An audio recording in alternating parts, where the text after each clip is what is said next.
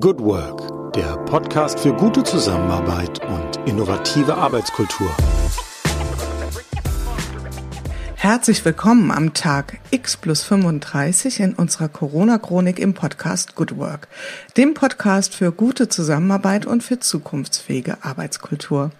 Mein Name ist Julia Jankowski und ich begrüße euch ganz herzlich in unserer Sonderreihe Gute Zusammenarbeit in Zeiten von Corona. Wir haben heute den 20. April und damit seit 35 Tagen ein Lockdown. Manche bezeichnen hier in Deutschland ihn auch als Friendly Lockdown. Was heißt das konkret? Wir haben also sämtliche Schulen geschlossen. Das dauert auch noch eine Weile an. Die Geschäfte waren, muss ich sagen, für fünf Wochen komplett geschlossen, abgesehen von Supermärkten und Dingen des täglichen Bedarfs und die Baumärkte.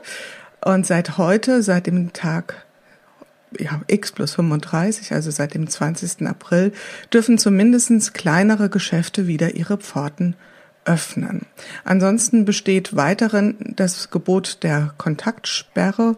Das heißt, wir dürfen uns im öffentlichen Raum nur in kleinen Gruppen bewegen, in Zweiergruppen, zumindestens hier in Hessen. Es gibt unterschiedliche Vorgaben, in den einzelnen Bundesländern. Es wird das Thema der Masken nach wie vor diskutiert und natürlich insgesamt das Thema, wie lange werden die Maßnahmen, die vor dem Hintergrund des Coronavirus ähm, auferlegt wurden, wie lange werden diese Maßnahmen noch andauern.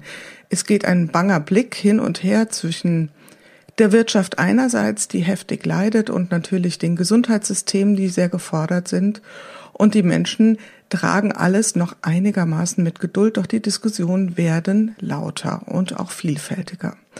Hier in unserer Corona-Chronik widmen wir den Blick eher der Arbeitswelt. Also das heißt, wir reden darüber, was tut sich in unserer Arbeitswelt, was passiert dort, wie wird gearbeitet, was verändert sich, wie lernen wir mit der neuen Situation umzugehen.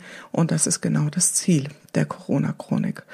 Und heute haben wir das außerordentliche Glück, jemanden in unserem virtuellen Studio begrüßen zu können, die sozusagen, ich sag einmal von Helikoptersicht aus ähm, auf das Thema sehr, sehr schön schauen kann.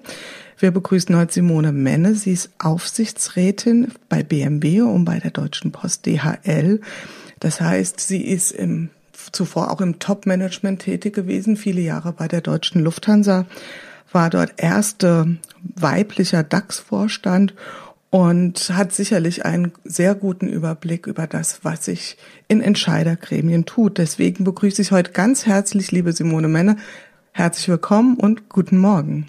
Schönen guten Morgen, Frau Jankowski, und vielen Dank für die Einladung. Der Dank ist ganz auf meiner Seite. Die erste Frage, liebe Frau Menne, geht an Sie wie an alle anderen auch, nämlich erstmal an Sie persönlich. Wie sind Sie heute in den Tag gestartet? Wie geht's Ihnen ganz persönlich? Es geht mir sehr gut äh, und äh, ich habe äh, wirklich überhaupt nichts auszuhalten und äh, im Verhältnis zu vielen anderen Menschen ähm, habe ich, hab ich da wirklich ein, ein Luxusthema. Ich kann gut von zu Hause arbeiten.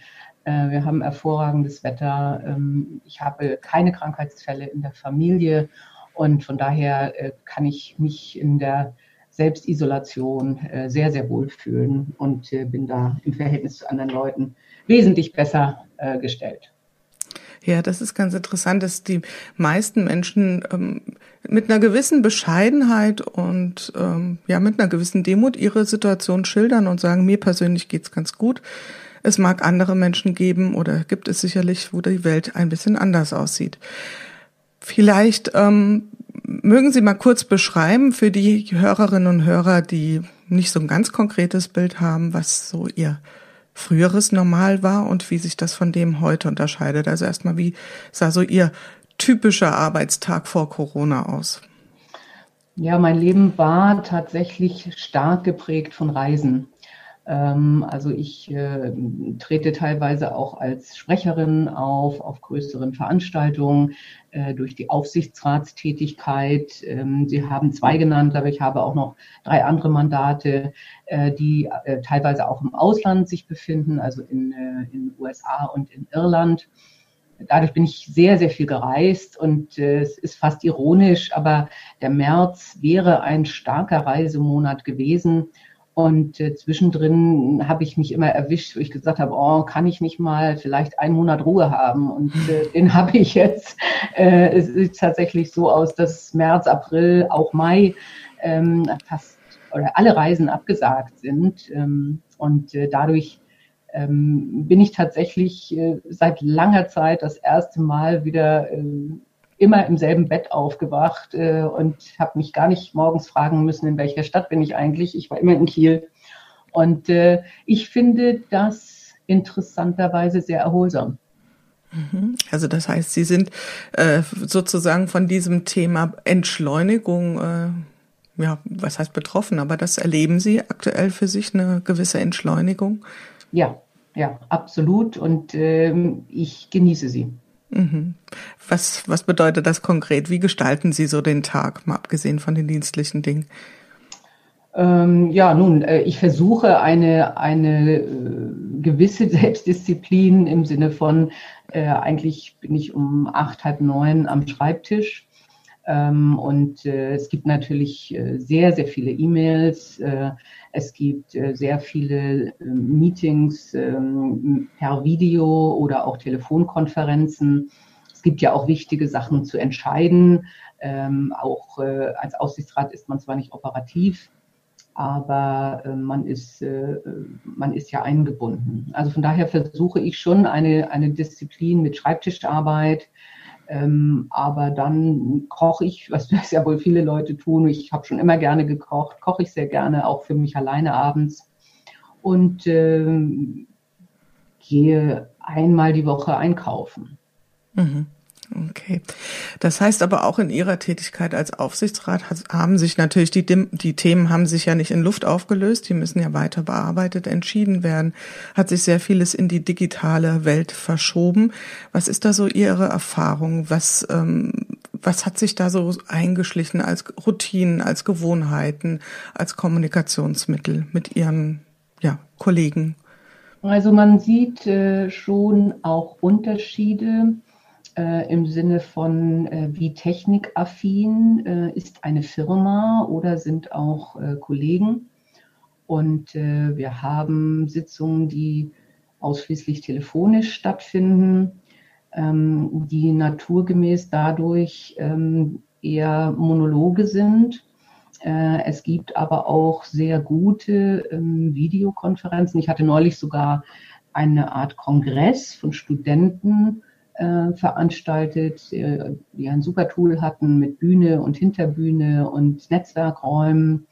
Äh, und man, also ich lerne selber sehr viel Neues ähm, mit, mit der Technologie ähm, und würde mir wünschen, dass äh, auch die etablierten Gremien, was ja Aufsichtsräte sind, ähm, vielleicht ein bisschen stärker auch lernen, mit guter Technologie auch gut umzugehen. Mhm. Was hilft denn da den, den Menschen ähm, zu unterstützen? Haben Sie sowas wie technische Moderatoren beispielsweise? Oder ist da, sind da die Menschen auch, also die anderen Aufsichtsräte, ich stelle mir gerade das so bildlich vor, auf sich selbst gestellt? Oder was gibt es da für Unterstützung? Ähm, faktisch ist man auf sich selbst gestellt äh, und das ist sehr abhängig dann vom Veranstalter. Die jungen Studenten, die ich ansprach, die haben einen technischen Test gemacht am Vortag und das war sehr hilfreich mit allen Sprechern einer Videokonferenz äh, und äh, dem Durchgehen des, äh, des Tools. Ähm, und äh, alle anderen machen Einwahlnummern, die man entweder per Zoom oder per Telefon nutzen kann, wo dann viele Kollegen am Telefon dabei sind. Und was natürlich der Fall ist, ist, äh, jemand, der am Telefon dabei ist, äh, sieht nicht, äh, ob, der, ob sich da gerade jemand gemeldet hat, ähm, kann auch nicht eine Chat-Funktion nutzen. Und äh, dadurch äh, gestaltet sich dann die Konferenz etwas chaotischer, als wenn man äh, eine gute Videokonferenz macht. Und von daher würde ich mir schon wünschen, und äh, eigentlich da danke ich Ihnen für die Anregung, ähm, da werde ich vielleicht auch mal auf die Aufsichtsrats betreuenden Büros zu gehen und sagen, versucht doch äh, eure Aufsichtsräte hier zu schulen, so dass wir dann auch bessere, effizientere Meetings machen können. Hm. ich erlebe das tatsächlich hier. Wir haben das Thema sehr oft hier in dem in den Corona-Chroniken. Da erleben wir eine große Spanne an Kompetenzen, was das Thema Umgang mit digitalen Medien betrifft. Und es gibt Menschen, für die ist das so selbstverständlich wie eine Word-Anwendung oder Excel oder was auch immer. Und dann gibt es wiederum Menschen, die davor überhaupt keine Berührung damit hatten und die dann tatsächlich schlicht überfordert sind. Und jetzt stelle ich einfach mal so die Hypothese an, in ihren Kontexten geht es ja einfach um Dinge, ähm, da gibt es keinen Aufschub. Also da kann man sich jetzt nicht dahinter verstecken und sagen, naja, dann schieben wir das halt mal sechs Wochen auf, sondern da stehen ja wichtige Dinge an. Das heißt, ähm, was wäre so Ihre Erwartung? Was wird da so passieren die nächsten Wochen? Werden die alle Crash-Seminare machen oder ähm, wird sich das einfach einschleichen, einüben, der Umgang mit den Medien? Ähm, ja, eine gute Frage. Also ich würde mir wünschen, äh, dass wir wirklich alle Crash-Schulungen machen. Ich meine, wir, wir muten anderen Menschen ja auch viel zu, ähm, ob das Schüler mit Homeschooling oder Eltern mit Homeschooling sind ähm, oder auch äh, andere Berufsgruppen. Von daher äh, denke ich, äh, wäre es in, in, der Verantwortung von Aufsichtsräten, was im Übrigen sowieso eine Verantwortung ist. Man soll sich regelmäßig weiterbilden, ja auch in Gesetzes Änderungen oder besonderen ähm, Verordnungen, die momentan natürlich wirklich relevant sind. Und äh, dementsprechend sollten wir uns auch technologisch äh, schnell weiterentwickeln. Meine Vermutung und meine Hoffnung, ehrlich gesagt, ist auch, dass wir auch in Zukunft mehr äh, Meetings äh, über technologische Plattformen machen und äh, Sie haben völlig recht, alles, äh, was derzeit an wichtigen Entscheidungen zu treffen ist, macht man eine virtuelle Hauptversammlung. Ähm, wie sieht es aus mit Kurzarbeit? Wie sieht es aus mit der Liquidität? Ähm, braucht man äh, im Zweifelsfall staatliche Unterstützung? Das sind natürlich definitiv keine Sachen, die sich aufschieben lassen und wo es wirklich wichtig ist, dass man gute, qualitativ gute und effiziente Meetings hat. Mhm. Das Stichwort würde ich gern aufgreifen, Frau Männer, von den guten und qualitativen Meetings. Sie gehören jetzt zu einem Kreis von wirklich ähm, Menschen, die an entscheidender Stelle Dinge mitbewegen können und gestalten können. Und es gibt vielleicht so eine Art Klischeebild, was Menschen haben, wie es in solchen Sitzungen zugeht. Was erleben Sie jetzt durch den zunehmenden Einsatz digitaler Medien? Was verändert sich da in diesen Grimm? Oder verändert sich überhaupt was? Oder gelten sozusagen die alten Spielregeln?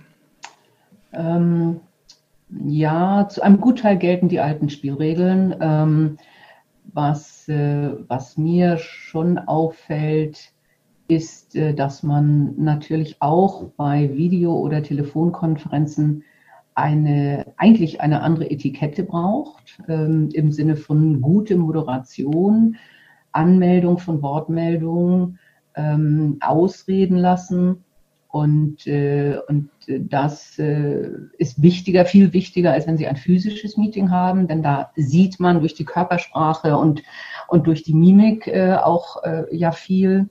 Also das ist viel wichtiger und, äh, und da empfinde ich manche Menschen äh, dann durchaus auch als undiszipliniert und hatte auch schon Videomeetings, wo man merkt, dass, äh, dass äh, über ein iPad das Videomeeting stattfindet und äh, gleichzeitig die ganze Zeit am PC gearbeitet wird.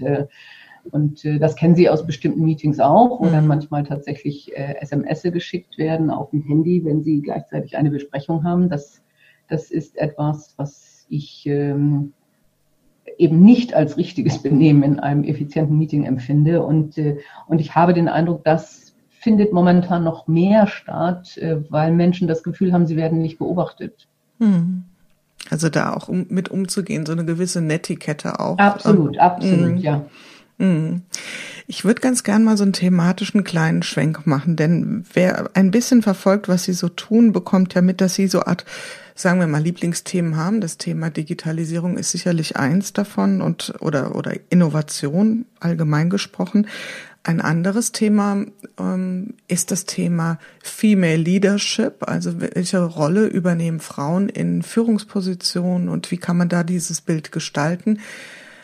Jetzt haben wir seit fünf Wochen eine Sondersituation. Was würden Sie sagen? Was hat sich auf der Bühne des Themas verändert oder hat sich was verändert? Also die Rolle der Frauen in führenden Positionen. Hat das an Bedeutung gewonnen, verloren oder wird das anders diskutiert? Das würde mich tatsächlich sehr interessieren. Mhm. Ja, es, es, gibt, äh, es gibt auch schon einige Artikel dazu. Also momentan wird zumindest ähm, in der Öffentlichkeit wieder viel stärker äh, das, äh, die, die männliche Führungsrolle gezeigt. Und, äh, und interessanterweise ist das äh, ja häufig auch was, was, was Menschen in Krisen gerne hätten, einen starken Führer und ich meine hier tatsächlich männlich, weil dann man das Gefühl hat, äh, ich, ich vertraue diesen Menschen stärker. Ähm, das äh, ist aus meiner Sicht natürlich ein Trugbild und interessanterweise hat Forbes festgestellt, dass die Länder mit den besten Resultaten im Umgang mit der Krise tatsächlich sehr viele Länder sind, die von Frauen geführt werden. Und ähm, da wird bloß nicht so viel Geschrei gemacht. Und äh, dies, da müssen wir, glaube ich, aufpassen, dass, äh, dass jetzt äh, man das Thema Diversität nicht aus den Augen verliert, weil alle dann sagen, wir haben doch ganz andere Probleme, hör auf mit deinem Frauenkram. Ja? Mhm.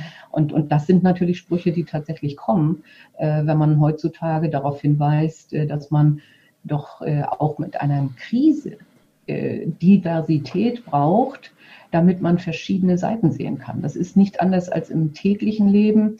Verschiedene Perspektiven, männlich, weiblich, international, äh, im Umgang mit der Krise, Sie haben ja auch gesagt, wie, wie divers Ihre Gesprächspartner sind, müssen wir viele Blickwinkel einnehmen. Mhm. Und, und das ist mir sehr wichtig, dass wir das nicht vergessen und äh, dass wir da aufpassen, dass wir jetzt nicht sagen, ach, wir können alles vergessen, Klima, Diversität, ich weiß nicht was noch, ähm, weil wir, wir haben jetzt eine Krise und deswegen äh, haltet euch zurück mit diesen Themen. Das wäre, das wäre fatal.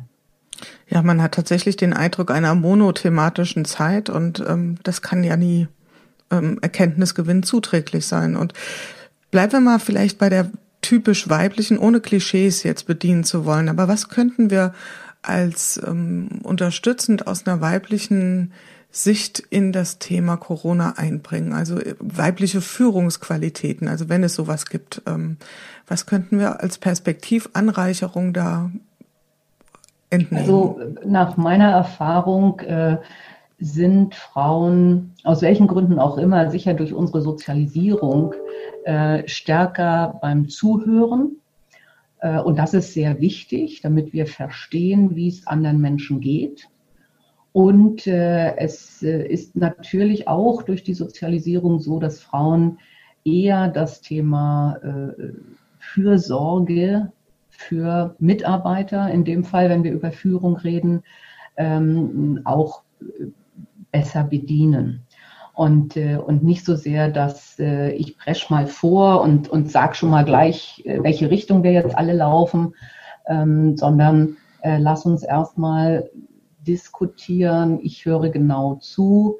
Ich höre auch auf die Befindlichkeiten meiner Mitarbeiter und dann versuchen wir in schwierigen Zeiten von Homeoffice beispielsweise, wo manche Menschen vielleicht äh, nicht genug Orientierung äh, äh sehen, dass man dann ihnen die Orientierung gibt. Und, und äh, ich glaube, da sind Frauen halt ein bisschen ruhiger und besonderer und sachorientierter. So lange, also wie gesagt, bei aller, bei allen Vorsicht gegenüber Stereotypen. Stereotypen, natürlich.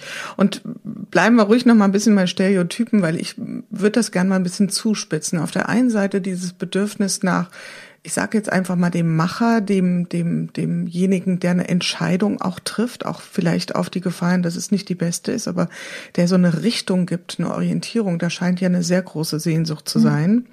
Und auf der anderen Seite vielleicht ein etwas retardierendes Moment, ähm, was Sie jetzt auch beschreiben, also durchaus auch erstmal hinhören, ja, abwägen, überlegen, welche Positionen gibt es noch, welche alternativen Perspektiven und ähm, wie kann man daraus einen Einklang finden.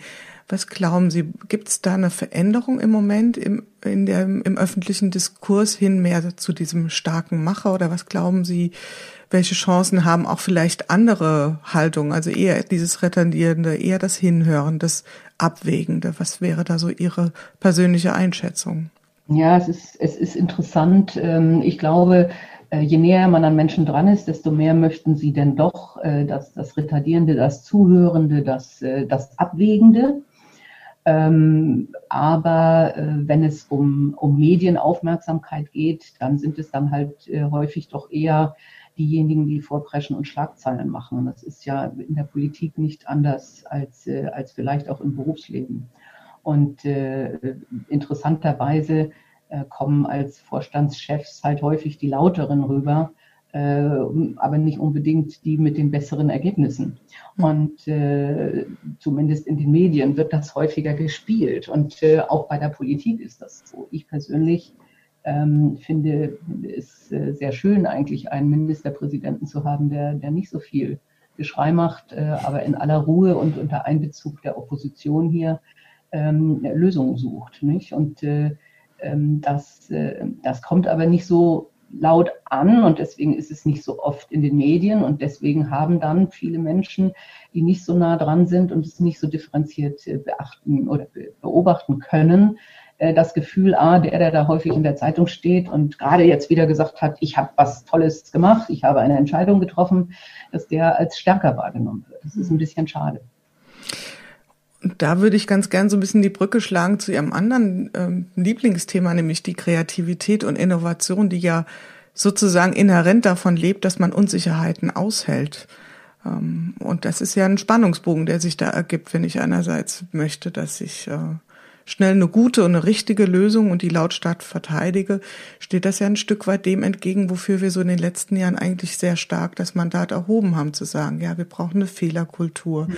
Wir müssen uns auch zutrauen, Unsicherheiten auszuhalten und Dinge mhm. auch auszutesten. Was wäre so da Ihre Beobachtung? Wie also, gewinnt das Thema sozusagen an Fahrt oder nicht Fahrt?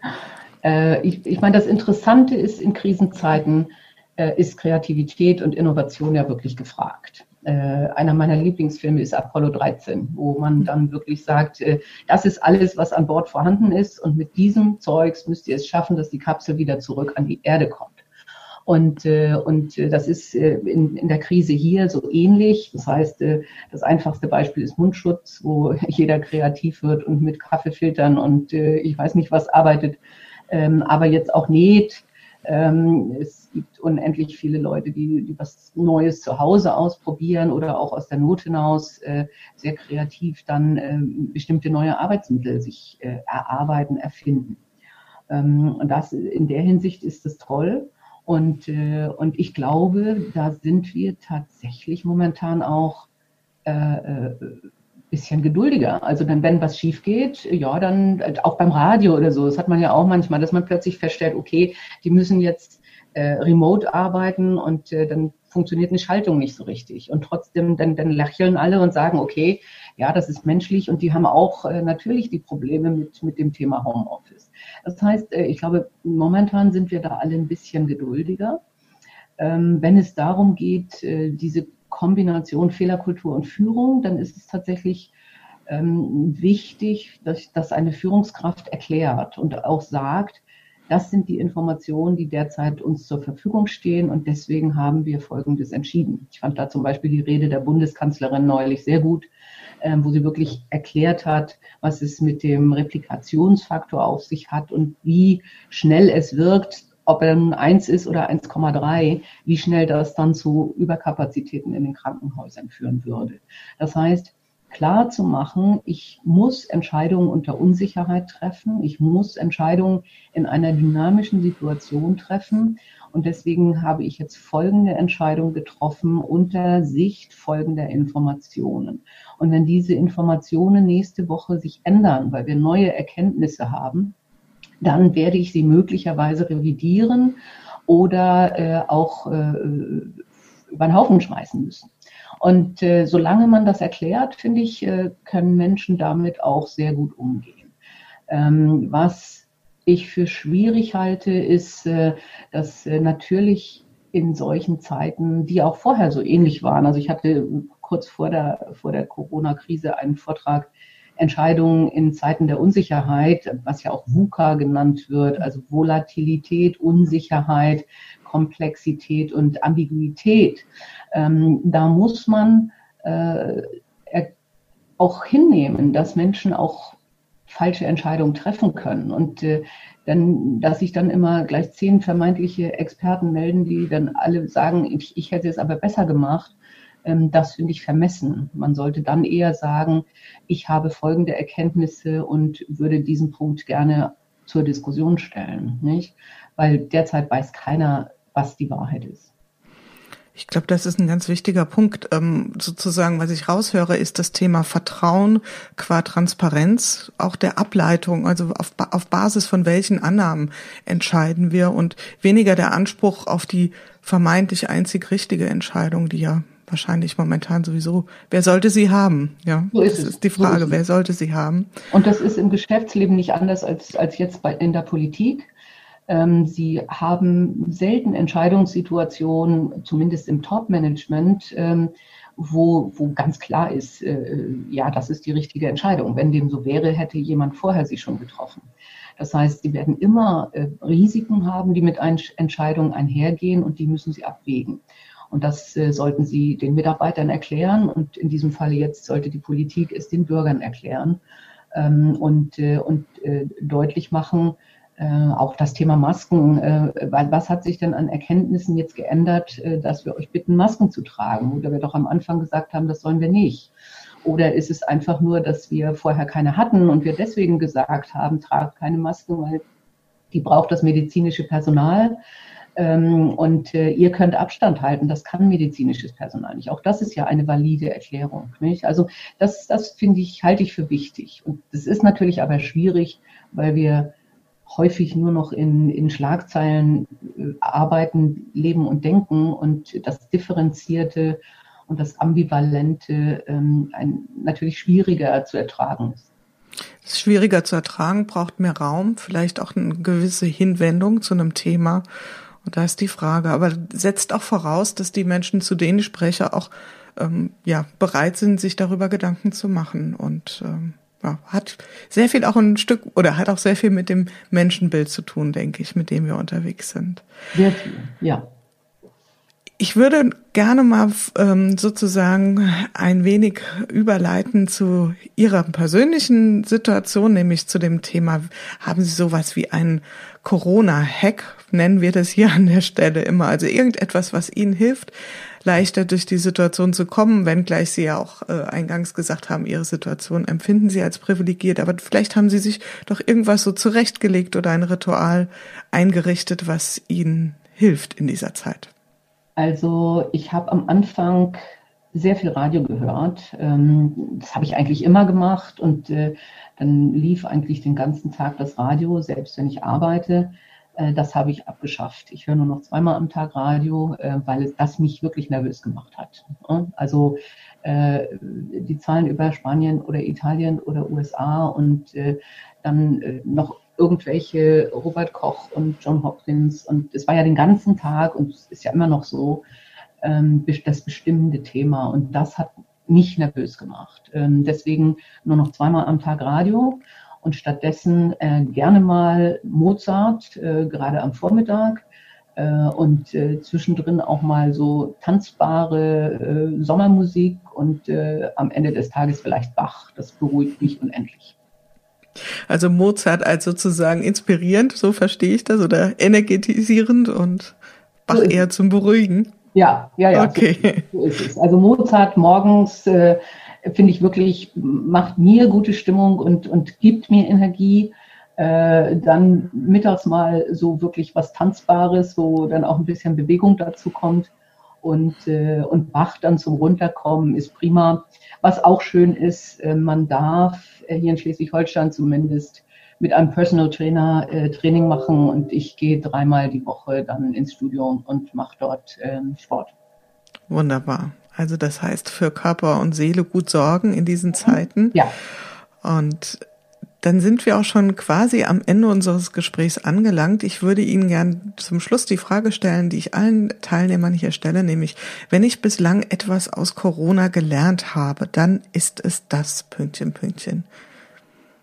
Dann ist es, dass das Getriebensein kein Wert ist und dass ich auch nach Corona ein bisschen mehr Ruhe in mein Leben herrschen lassen werde. Wunderbar. Da danke ich Ihnen ganz, ganz herzlich, liebe Frau Menne, für dieses sehr schöne und auch persönliche Gespräch, für Ihre Einschätzung und wünsche Ihnen natürlich weiterhin alles Gute und vor allen Dingen bleiben Sie gesund. Danke, liebe Frau Jankowski, Sie auch und viel Erfolg weiterhin mit Ihrem tollen Podcast. Ja, das war's für heute wieder in unserer Corona-Chronik im Podcast Good Work, dem Podcast für gute Zusammenarbeit und für zukunftsfähige Arbeitskultur. Wenn ihr Lust habt, noch weitere Folgen euch anzuhören, schaut einfach auf www.umic.de slash podcast oder über iTunes und Spotify. Ich freue mich, euch wieder hier zu hören und habe am Ende nur einen einzigen Wunsch an euch, nämlich bleibt gesund. Eure Julia Jankowski. Bye.